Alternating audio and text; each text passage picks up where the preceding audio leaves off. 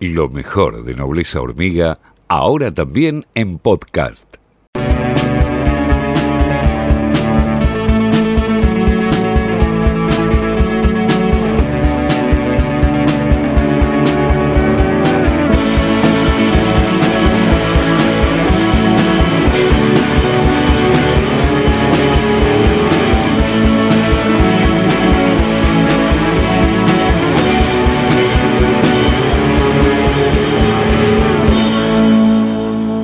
Nobleza Hormiga, hasta las 10 en FM La Patriada.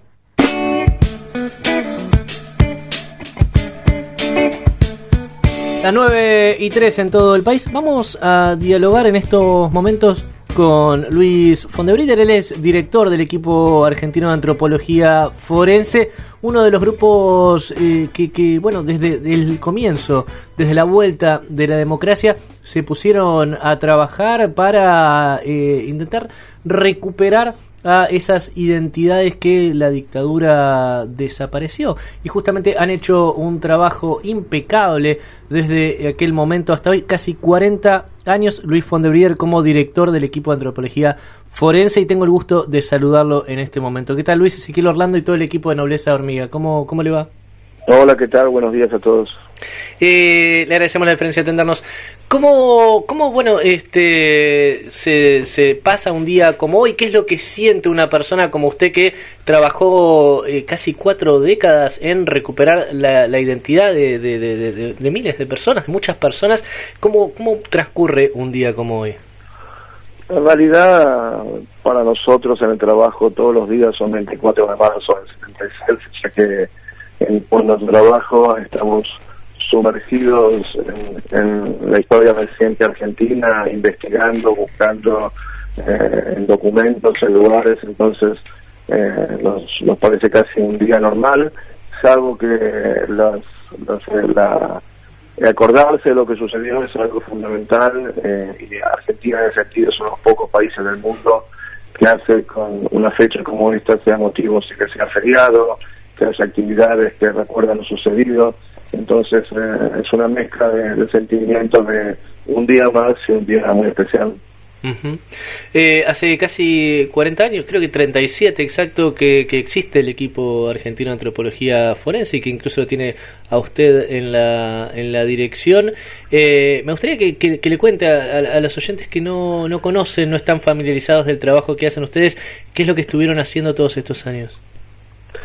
Lo que hemos hecho es eh, crear una organización desde la sociedad civil científica que con un enfoque multidisciplinario ha estado buscando y sigue buscando a las personas desaparecidas durante la última dictadura militar, que gente que fue asesinada y está enterrada en cementerios, áreas militares o arrojada al mar.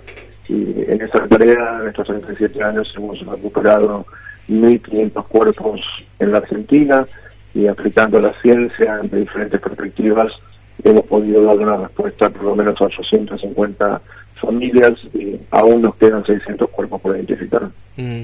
Eh, ¿Cómo, ¿Cómo es visto el, el, trabajo del equipo argentino de antropología forense eh, en el mundo? Porque tengo entendido que también lo, lo, han convocado de otros países, como por ejemplo en México con los estudiantes este, que, que, desaparecieron, y, e incluso en otros países donde hubo también actos de, de, terrorismo o, bueno, también eh, eh, algunos desastres naturales. Hemos trabajado hasta el día de hoy en 56 países del mundo que han pasado procesos similares al argentino, con violencia de origen político, étnico, religioso, casos de migrantes, feminicidios, y en todos esos países hemos aportado para investigar casos específicos, pero también para formar y capacitar profesionales locales en esta área de la investigación y eso nos da una perspectiva bastante amplia de, lo que está pasando en el mundo y siempre siendo muy conscientes que lo hacemos eh, exclusivamente de la ciencia por nuestro lado y que es una tarea mucho más amplia y colectiva que involucra a muchos sectores del Estado y de la sociedad civil.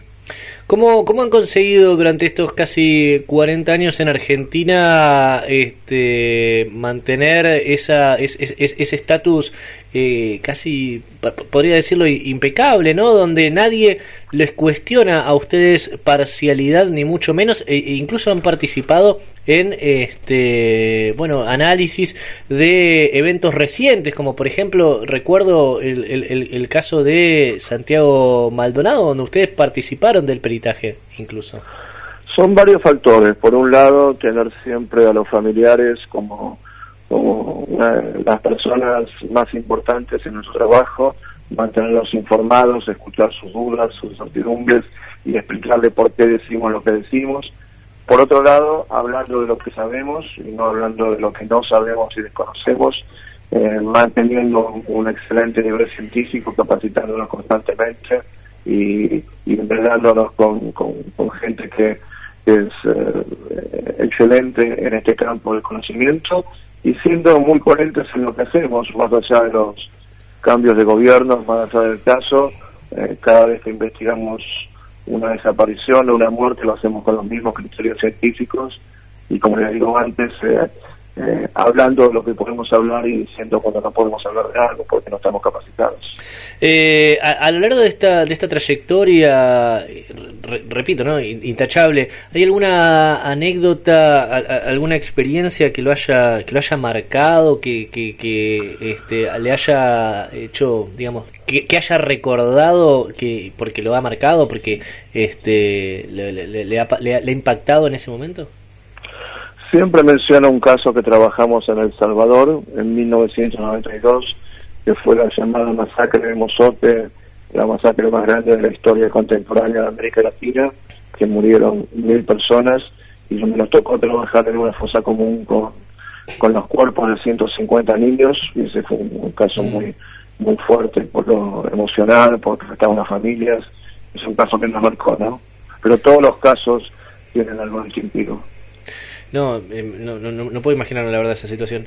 ¿Cómo, cómo, cómo se siente poder este, brindarle a, un familiar de, una persona desaparecida eh, la información precisa de, de, qué fue lo que ocurrió con, con, esa persona que estuvieron buscando tanto tiempo? Es el momento más importante de nuestro trabajo cuando podemos darle una certeza al familiar, explicarle, contarle lo que pasó, compartir el informe forense, que puedan ver los restos de su cuerpo si lo desean. Es el momento más, más alto de nuestro trabajo y cada vez que lo hacemos es como si fuera la primera vez. Mm, sí, me imagino. Eh, ¿qué, es lo que lo, digamos, lo, que usted podría decir que lo enorgullece su trabajo? E, e, e, este momento, cada vez que, que, lo pueden vivir, cuando pueden darle un, una, un cierre, digamos, a, a los familiares que buscan una persona desaparecida. Es parte de eso y parte de haber sido un, una, un pedacito de un colectivo mucho más amplio que la sociedad civil argentina, que gracias a ellos nosotros existimos, son los que han salido a la calle cuando los gobiernos no querían hacer nada, cuando había amnistías, y es la sociedad civil la que tiene el mérito de todo lo que hemos logrado. Bueno, ahí, ahí, ahí es un punto clave, me parece, porque ¿cómo, ¿cómo surge el equipo argentino de antropología forense? Tengo entendido que fue exactamente un año después de la vuelta de la democracia. Eh, surge a mediados de 1984, cuando todavía no éramos equipo, que un científico norteamericano, el doctor Brian Doe, nos reunió para hacer una primera investigación y a partir de ahí pues, empezamos a ser conocidos por las madres, las abuelas, familiares de detenidos desaparecidos y con la confianza de ellos comenzamos a trabajar. Mm. ¿Cómo, cómo, cómo este, proyecta que va a continuar el, el trabajo del equipo argentino de antropología forense en, en los próximos años? Eh, continuar haciendo su trabajo, creciendo, incorporando nuevas tecnologías, nuevas disciplinas, hay un recambio generacional natural en el equipo y haciendo lo que hacemos hace 37 años, dando respuestas a los familiares. Le, bueno, de, personalmente y, desde toda esta radio, yo creo que le, le, agradecemos por todo el trabajo que hacen cada, cada día y hace, y hace tantos años. Y, bueno, obviamente, este, toda la sociedad creo que le agradece eh, a usted y creo que se lo, se lo podemos dar a, entender, por lo menos un día, un día al año, más allá de que todos los días estamos orgullosos de tener este un equipo argentino de antropología forense. Muchas gracias, Fondebridero. No, gracias a ustedes por el contacto y por sus palabras. Hasta siempre. Hasta siempre. El director del equipo argentino de antropología forense, Luis Fondebrider, pasó por aquí por Nobleza Hormiga. Desde el barrio de la Paternidad, lo mejor de Nobleza Hormiga, ahora también en podcast.